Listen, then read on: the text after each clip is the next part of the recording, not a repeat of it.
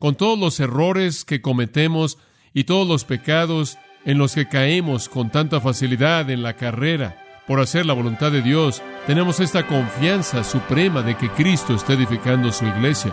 Ese es un aliento tremendo y queremos hablar de eso.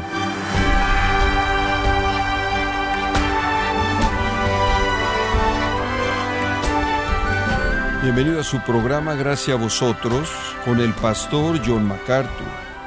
Algunos creen que para empezar una iglesia se necesita un edificio grande con sillas confortables, un predicador dinámico y una vasta librería.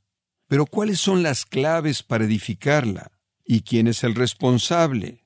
Bueno, John MacArthur le muestra quién construye la iglesia como parte de la serie La anatomía de la iglesia en gracia a vosotros. Al regresar esta mañana al estudio de la palabra de Dios, llegamos al mensaje final en nuestra serie especial acerca de la anatomía de una iglesia. Y al concluir la serie, realmente hemos llegado al mensaje más importante. Hemos tratado de ver la iglesia en la analogía de un cuerpo. Hemos hablado del esqueleto, verdades fundamentales, básicas, con las que la Iglesia debe estar comprometida. Hemos hablado de los sistemas internos, actitudes espirituales que deben existir en los corazones de su pueblo, de su congregación. Hemos hablado del músculo, la función del ministerio, y hemos hablado de la carne, la forma que adopte ese ministerio. Pero ningún cuerpo estaría completo sin su cabeza. Y entonces en nuestro estudio en esta mañana quiero que veamos la palabra de Dios para adquirir un entendimiento de la cabeza del cuerpo, quien no es ningún otro que el Señor Jesucristo. Ahora hemos estado hablando mucho de cosas que tenemos que hacer en la iglesia, y estaría muy desequilibrado si no llegáramos a hablar de la cabeza, quien es Jesucristo, y lo que Él está haciendo en su iglesia. Y esto, por cierto, amados, es el consuelo definitivo. Como puede ver, el consuelo definitivo es saber que con todas las cosas que hacemos y las hacemos de una manera tan inadecuada, quedamos tan cortos de lo que debiéramos hacer, con todas las cosas que dejamos de hacer, con todos los errores que cometemos y todos los pecados en los que caemos con tanta facilidad en la carrera por hacer la voluntad de Dios, tenemos esta confianza suprema de que Cristo está edificando su iglesia. Ese es un aliento tremendo y queremos hablar de eso. Pablo habló de esto en Efesios capítulo 4. Él dijo que todos estamos creciendo en aquel que es la cabeza, la cabeza que es Cristo. Y después él dijo esto, escuchen de él, de quien todo el cuerpo, bien unido por todas las coyunturas que se ayudan mutuamente, recibe su crecimiento en amor, conforme cada parte cumple con su trabajo. En otras palabras, Pablo dijo, tenemos que dar todo lo que tenemos, tenemos que esforzarnos por hacer todo lo que podemos hacer y ser todo lo que podemos ser en el conocimiento pleno que realmente es el poder de Cristo lo que hace que todo esto funcione. Esto, amados, es la paradoja divina, ¿no es cierto? Hacemos el esfuerzo supremo y si algo es hecho es de Dios. Y es consuelo supremo el saber que donde fracasamos Él tiene éxito y entonces quiero que en esta mañana nos enfoquemos en el que es nuestra cabeza, sin el cual no podemos hacer ¿qué? Nada, dice Pablo, nada. Y conforme estaba pensando en un pasaje que pudiéramos examinar, me había traído la bendición majestuosa en la conclusión de la epístola a los Hebreos. Será tan amable en abrir su Biblia en Hebreos 13, versículos 20 y 21, y realmente quiero usar este versículo simplemente como un punto de contacto con la verdad para llevarnos otros pasajes en el Nuevo Testamento que van a enriquecer nuestro entendimiento de la obra del Señor para su iglesia. Por cierto, es una bendición, una doxología majestuosa se incluyen las palabras de conclusión de esta gran epístola. Dice, y el Dios de paz que resucitó de los muertos a nuestro Señor Jesucristo, el gran pastor de las ovejas, por la sangre del pacto eterno, os haga aptos en toda obra buena para que hagáis su voluntad, haciendo Él en vosotros lo que es agradable delante de Él por Jesucristo, al cual sea la gloria por los siglos de los siglos. Amén.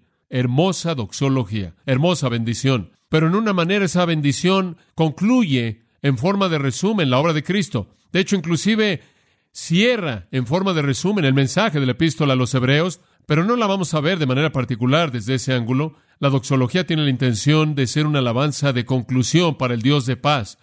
Y Él es llamado así debido a que a través de la sangre de Jesucristo Él ha hecho la paz con hombres pecaminosos. Él es el Dios de paz, quien fue en una ocasión el Dios de ira, el Dios de guerra, el Dios de juicio, el Dios de furia.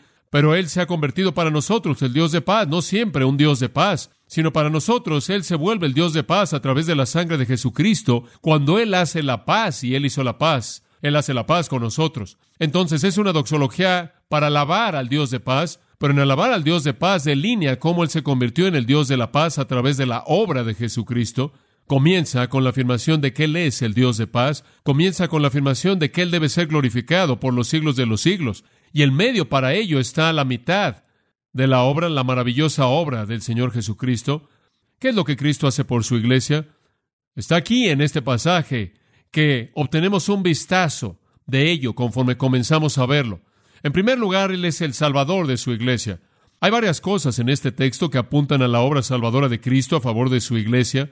La primera que señalé fue su nombre Jesús, Señor Jesús en el versículo 20. Jesús debía ser su nombre, dice Mateo 91, y llamará su nombre Jesús porque él salvará a su pueblo de sus pecados. Ese nombre significa Jehová salva, es Yeshua o Joshua del Antiguo Testamento, significa Jehová salva. Entonces su nombre mismo es el nombre de uno que salva. Antes el escritor de Hebreos en el capítulo 2, en el versículo 9 y 10, escribió, pero vemos a Jesús, quien fue hecho un poco menor que los ángeles para el sufrimiento de la muerte, coronado con gloria y honra, para que él, por la gracia de Dios, gustara de la muerte por el hombre, porque convenía a él, para quien son todas las cosas y por quien son todas las cosas, al llevar a muchos hijos a la gloria, el hacer al capitán de su salvación perfecto mediante sufrimientos. Jesús es el que gustó la muerte para todo hombre. Jesús es el que se volvió el arquegos, el pionero, el capitán, el líder, el que abrió la brecha, el que comenzó la salvación. Él fue hecho perfecto en su propia ofrenda de sí mismo. De hecho, el nombre Jesús habla de nuestra salvación tanto que el escritor en Hechos 4.12 dice que ningún otro hay salvación bajo el cielo, por el cual podamos ser salvos en el nombre de Jesús. Entonces su nombre mismo aquí habla de su obra salvadora. Y entonces ahí hay una nota de alabanza aquí, conforme la bendición comienza, simplemente en el nombre de Jesús el Salvador, pero hay mucho más, porque el versículo 20 dice que Él llevó a cabo su obra salvadora mediante la sangre del pacto eterno. Esa es una frase maravillosa, la sangre del pacto eterno. Como puede ver, los judíos siempre supieron que el pecado tenía que ser expiado por la sangre. No había otra manera y ese es parte del mensaje de este libro de Hebreos. Allá atrás en el capítulo 9 y el versículo 18 leemos esto.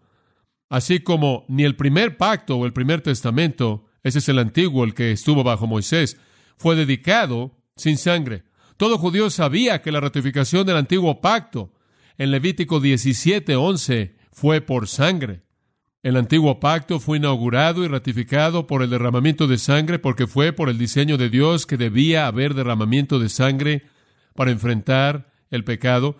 Moisés fue el agente de Dios para rociar esa sangre, para ratificar ese pacto, para echarlo a andar.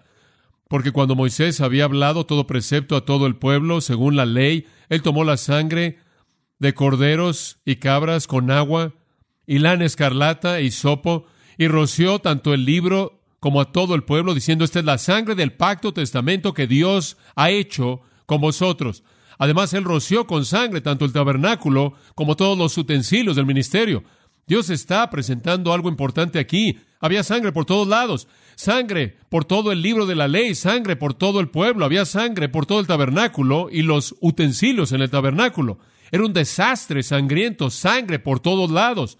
Dios estaba diciendo que no hay pacto hecho conmigo sin el derramamiento de sangre, pero todo eso únicamente era simbólico del derramamiento definitivo de sangre que podía llevar a los hombres a la paz con Dios. Entonces dice en el versículo 22, casi todas las cosas por la ley son limpiadas con sangre, y sin derramamiento de sangre, ¿qué? No hay remisión, no hay perdón, no hay paz con Dios. Esa es la razón por la que Jesús ratificó el nuevo pacto en Mateo 26, 28 al decir esto, esta es mi sangre del pacto, que es derramada por muchos para el perdón de pecados. Y él de hecho estaba diciendo, mi sangre será lo que inaugura un nuevo pacto. Entonces los pactos eran hechos en sangre.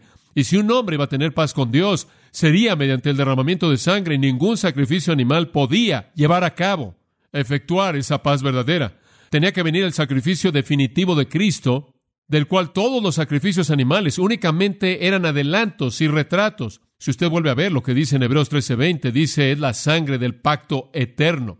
El pacto mosaico, el antiguo pacto, no fue eterno, fue un pacto temporal, solo fue una sombra de cosas venideras. Es reemplazado por el pacto eterno porque Jesucristo, mediante una sola ofrenda, perfeccionó para siempre a los santificados. Él, mediante ese acto único de sacrificio, trajo una salvación eterna. En Hebreos 9:12 dice, ni la sangre de carneros, ni cabras, sino por su propia sangre Él entró una vez al lugar santo, habiendo obtenido redención eterna.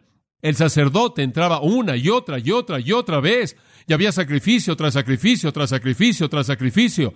Cristo entró una vez y nunca volvió a salir. Él compró para nosotros la redención eterna. Entonces vemos en este pasaje que Él es el Salvador de su iglesia, que ese es su nombre y que esa fue su obra en la cruz. Después vemos otra frase ahí al principio del versículo 20 cuando dice, el Dios de paz que resucitó de los muertos a nuestro Señor Jesucristo. Ese también es un elemento muy esencial en su obra salvadora, porque cuando el Padre resucitó a Jesús de los muertos, fue el sello de aprobación por parte del Padre a favor de su obra terminada. Pensamos en la resurrección como un medio para nuestra propia resurrección. Pensamos de la resurrección como el conquistar la muerte que nosotros también disfrutaremos. Y todas esas son maneras correctas de pensar en ella, pero no incluyen todo. Debemos ver la resurrección de Jesucristo como la afirmación más importante, más grande de aprobación por parte de Dios a favor de su obra salvadora. Cuando Él lo resucitó de los muertos, Él estaba afirmando que Él había cumplido lo que Él había hecho hacer a la cruz. Entonces la obra salvadora de Cristo viene a nosotros de manera clara a través del versículo 20. Jesús, mediante su sangre, nos mete en un pacto eterno y en respuesta el Dios de paz lo resucita de los muertos. Es Cristo quien, Pablo dice en Efesios 2, es nuestra paz. Él es nuestra paz. Él ha hecho la paz. En Colosenses 1.20 dice que mediante la sangre de su cruz, y creo que esa es la razón por la que en Lucas 10, creo que es el versículo 6, somos llamados hijos de paz. Entonces, Él es el Salvador de su iglesia. Ahora, amados, permítanme decirles lo que esto significa.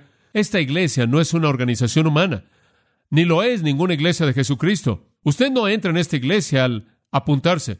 Usted no nada más se convierte en un miembro porque a usted le gusta el tipo de gente que está aquí, o cree que será bueno para sus negocios, o podría elevar su estilo de vida, o podría meterse en algunas de las cosas divertidas que hacemos, o podrá disfrutar la música, o lo hace sentir mejor acerca de usted mismo. No. Usted entra a la iglesia en base a la muerte sacrificial del Señor Jesucristo, y la entrada le pertenece a aquellos que son redimidos y lavados mediante su sangre preciosa. No estamos edificando la iglesia, Él está edificando, es su iglesia. Él es el Salvador de su iglesia. Él trae a gente a su iglesia. Hablemos de eso. Hay dos elementos de esto de los que quiero hablar. En primer lugar, Él ama su iglesia. Su obra salvadora está edificada sobre su amor salvador. Lo amamos porque Él nos amó primero. Es Dios quien predeterminó la relación de amor con nosotros aún antes de que nosotros llegáramos a existir y nos amó mientras que nosotros lo odiábamos. Inclusive cuando éramos enemigos de Dios, a través de su gran amor, nos reconcilió consigo mismo mediante la muerte de su Hijo. Él nos ama y fue su amor lo que nos redimió, fue su amor lo que hizo entregar su sangre preciosa, más preciosa que cualquier cosa humana. En Efesios capítulo 5 hay una afirmación maravillosa en el versículo 2, con la que sin duda alguna está familiarizado. Dice, andad en amor, así como Cristo nos amó y se entregó a sí mismo por nosotros, ofrenda y sacrificio a Dios como olor fragante. Cristo nos amó tanto que se entregó a sí mismo por nosotros. Y sabe una cosa, es maravilloso saber que usted es amado, es maravilloso saber eso. Él ama a la iglesia, él ama a la iglesia tanto que se entregó a sí mismo por la iglesia. Cuando nosotros en el proceso de estar ministrando y entregando nuestras vidas y haciendo lo mejor que podemos hacer y nos preocupamos porque la iglesia no es todo lo que debería ser y vemos a la gente que no está donde debe estar y deja de venir y nos preguntamos por qué no salen las cosas como debieran salir, nos decimos a nosotros mismos como hombres de Dios o ministros o aquellos que guían, Señor, esta es mi vida, esta es mi pasión, estoy entregando todo lo que soy, lo que tengo a esto, me preocupa esto, vivo para esto, y no es todo lo que quiero que sea, que nuestra tristeza sea ahogada por el hecho de que Él la ama infinitamente más de lo que nosotros la amamos.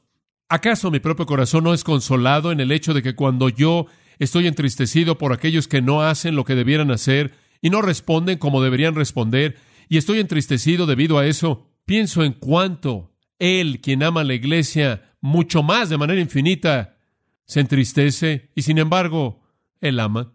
Él ama a su iglesia y habiéndolos amado, dice en Juan 13, habiendo amado a los suyos que estaban en el mundo, los amó hasta la perfección. Él no deja de amar a su iglesia porque fallan. Él no deja de amar a su iglesia porque fracasan. Él no deja de amar a su iglesia porque son indiferentes, porque no aprovechan las oportunidades, los recursos y los privilegios. Él no deja de amarlos. Y también nosotros debemos recordar que el que conoce todo de manera infinita no deja de amar, aun cuando la gente que Él conoce también y nosotros somos confortados, consolados en el hecho de que Él ama a su iglesia. Él predeterminó establecer su amor sobre ellos antes de que el mundo comenzara y Él de hecho cumplirá eso hasta que el mundo vuelva a nacer en la eternidad futura.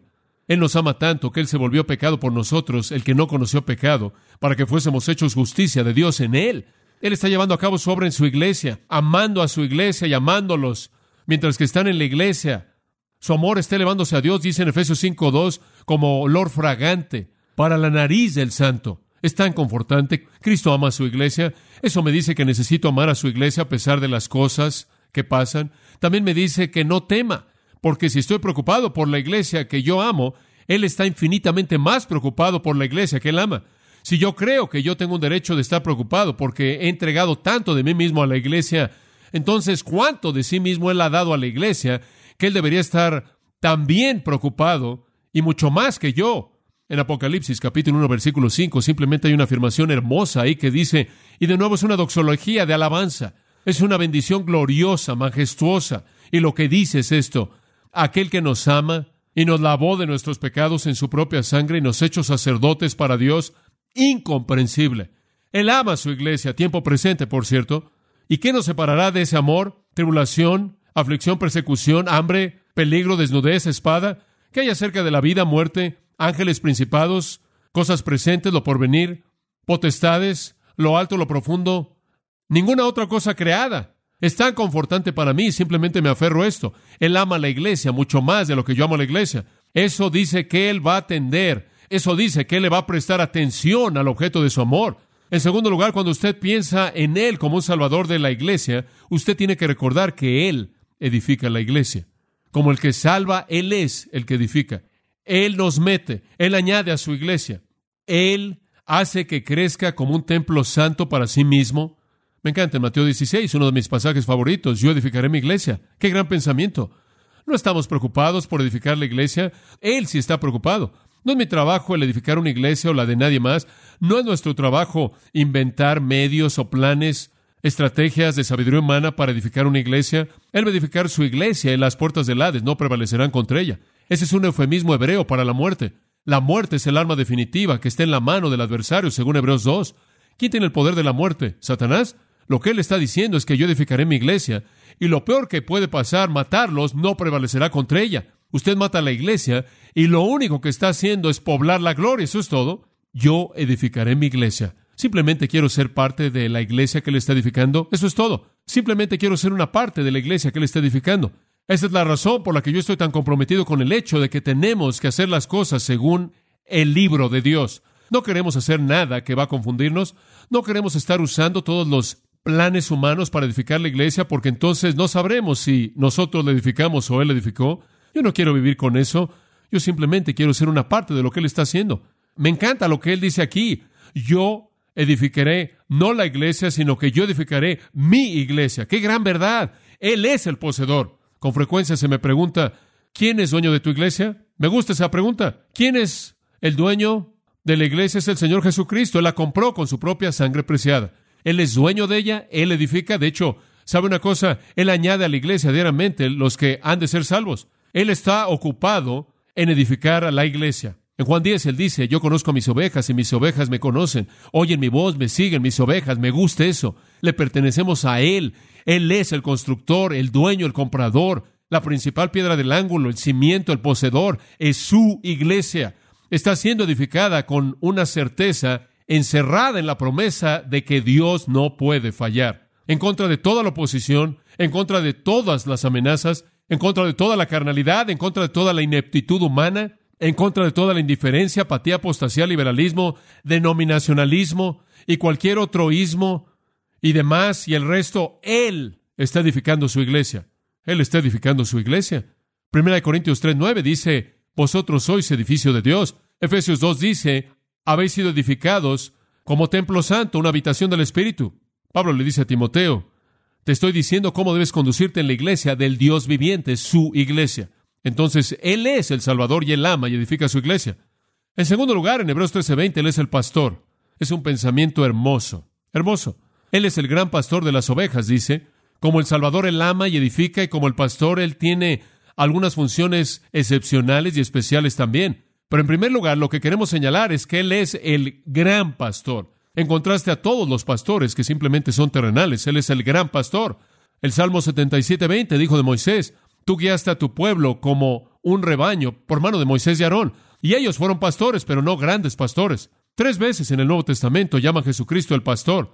Juan 10, Él es el buen pastor. Primera de Pedro 5, Él es el príncipe de los pastores. Y Hebreos 3, Él es el gran pastor. Buen pastor, príncipe de los pastores y gran pastor. Y sabe una cosa, en las escrituras conté más de una docena de lugares, por lo menos en donde la Biblia identifica a personas impías como naciones con este título eran como ovejas sin qué, sin pastor. Entonces, si somos creyentes, somos ovejas con qué, con un pastor. Estábamos reuniendo como una semana atrás con nuestros hombres y estábamos hablando y discutiendo y tratando de desarrollar una manera de hacer un mejor trabajo de pastorear. Y salgo de momentos así pensando, porque la gente dice estas personas no están involucrándose, no le estamos dando seguimiento a estas personas y estamos perdiendo algunas personas por acá y tenemos a personas que no hemos visto por mucho tiempo y nos preguntamos dónde fueron y estamos tratando de encontrarlas. Tenemos todos estos asuntos logísticos que tratamos de resolver y usted se va y dice, Señor, ¿cómo vamos a mantenerle la pista a estas personas? No vienen por unas cuantas semanas, ¿dónde están o están enfermas? No sabemos, o escuchamos de una tragedia y no hemos hablado con las personas para ver si realmente están avanzando con el Señor, si su salvación realmente es genuina. Hay ansiedad en sus corazones y, y usted se preocupa por ello. Y, y le digo, algunas de estas veces voy a casa y me encuentro a mí mismo mirando el techo con mi mente llena del pensamiento cómo podemos pastorear a las ovejas. Pero somos confortados en esto, amados, que el gran pastor está pastoreando a sus ovejas. Creo que a veces pensamos que si una persona se salva y no se mete en algún programa de seguimiento van a perder su salvación. Tenemos que ayudarle al Espíritu Santo. Usted no puede dejar a la gente en manos del Señor. Tiene que meterlos en el programa. No estamos desequilibrados en eso, siempre y cuando entendamos que queremos tener todas las herramientas. Pero el Señor es el pastor y no me voy a preocupar por sus ovejas. Voy a hacer lo que pueda por involucrarme, pero son sus ovejas y quiero ser fiel con lo que Él me da, pero no puedo mantener mi mente con juicio cabal si siento que yo tengo la responsabilidad definitiva. Yo le voy a entregar mi corazón entero a ello, no porque creo que depende de mí. Quiero una perspectiva, entienda esta perspectiva. No sirvo al Señor Jesucristo, enseño su palabra, lo que sea. Ninguno de nosotros como ancianos o líderes de la iglesia, pastores, ninguno de nosotros hace eso porque sentimos que somos responsables por la iglesia. No sé usted, pero yo lo hago porque quiero ser parte de lo que Cristo está haciendo, eso es todo. Y sabe una cosa, Él edificará su iglesia con o sin mí. Es correcto, escuche, si las puertas del Hades no pueden prevalecer contra usted, ¿cree usted que John MacArthur pudiera? Él edificará su iglesia sin mí. Pero yo pierdo, y mi servicio de todo corazón a Cristo y nuestro servicio entero de todo corazón a Cristo no es para ayudar a Dios, lo que de otra manera Él no podría hacer, es para ser parte de lo que Él está haciendo. ¡Qué gozo! Y entonces pastoreamos con todos nuestros corazones de la mejor manera que podemos. Pero cuando se nos acaban los recursos y no sabemos qué hacer o qué decir, no nada más no sabemos cómo cuidar de la gente y satisfacer sus necesidades como debieran ser satisfechas. Digo, tenemos que dar un paso atrás y decir, pero el gran pastor es el pastor, ¿no es cierto? Se me contó de una señora que dio a luz un niño en nuestra iglesia, ella murió y el niño es prematuro, está conectado a máquinas y el periodo de tiempo sin oxígeno con el cerebro y todo esto, el padre se ha quedado sin esposa con un niño así, Dice usted, ¿qué digo? Y usted está pensando y tambaleándose y usted regresa al hecho de que el gran pastor pastorea sus ovejas, ¿no es cierto?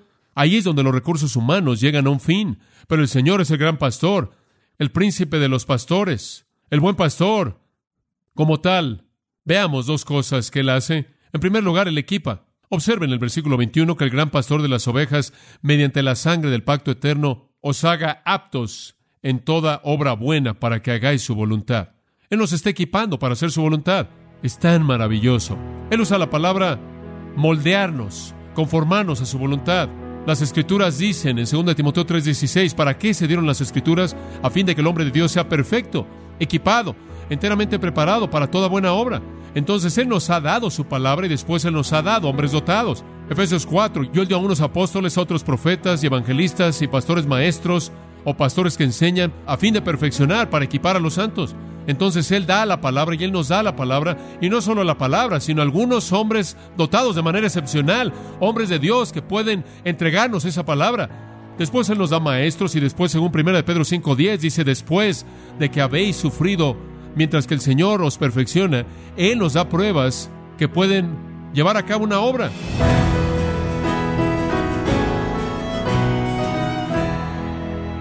John MacArthur nos ha recordado quién es la cabeza de la iglesia, su verdadero constructor y su dueño, en la serie La anatomía de la iglesia, parte de la celebración del 50 aniversario de John MacArthur, en gracia a vosotros. Y quiero recordarle, estimado oyente, que tenemos a su disposición el libro La verdad sobre el señorío de Cristo, escrito por John MacArthur, centrado en el carácter de Dios, desafiando a los lectores a poner a Cristo en el centro de sus vidas. Y puede adquirir la verdad sobre el señorío de Cristo en nuestra página en gracia.org o en su librería cristiana más cercana. También quiero recordarle que puede descargar todos los sermones de esta serie La anatomía de la Iglesia, así como todos aquellos que he escuchado en días, semanas o meses anteriores, en gracia.org. Si tiene alguna pregunta o desea conocer más de nuestro ministerio, como son todos los libros del pastor John MacArthur en español, o los sermones en CD, que también usted puede adquirir, escríbanos y por favor mencione la estación de radio por medio de la cual usted nos escucha en Gracia a Vosotros. Es importante conocer no solo el país y ciudad de donde usted nos escucha, sino también la radio. Para quienes contactan nuestro ministerio por primera vez, pueden solicitar una copia del mensaje de promoción sin costo alguno, un mensaje por oyente únicamente.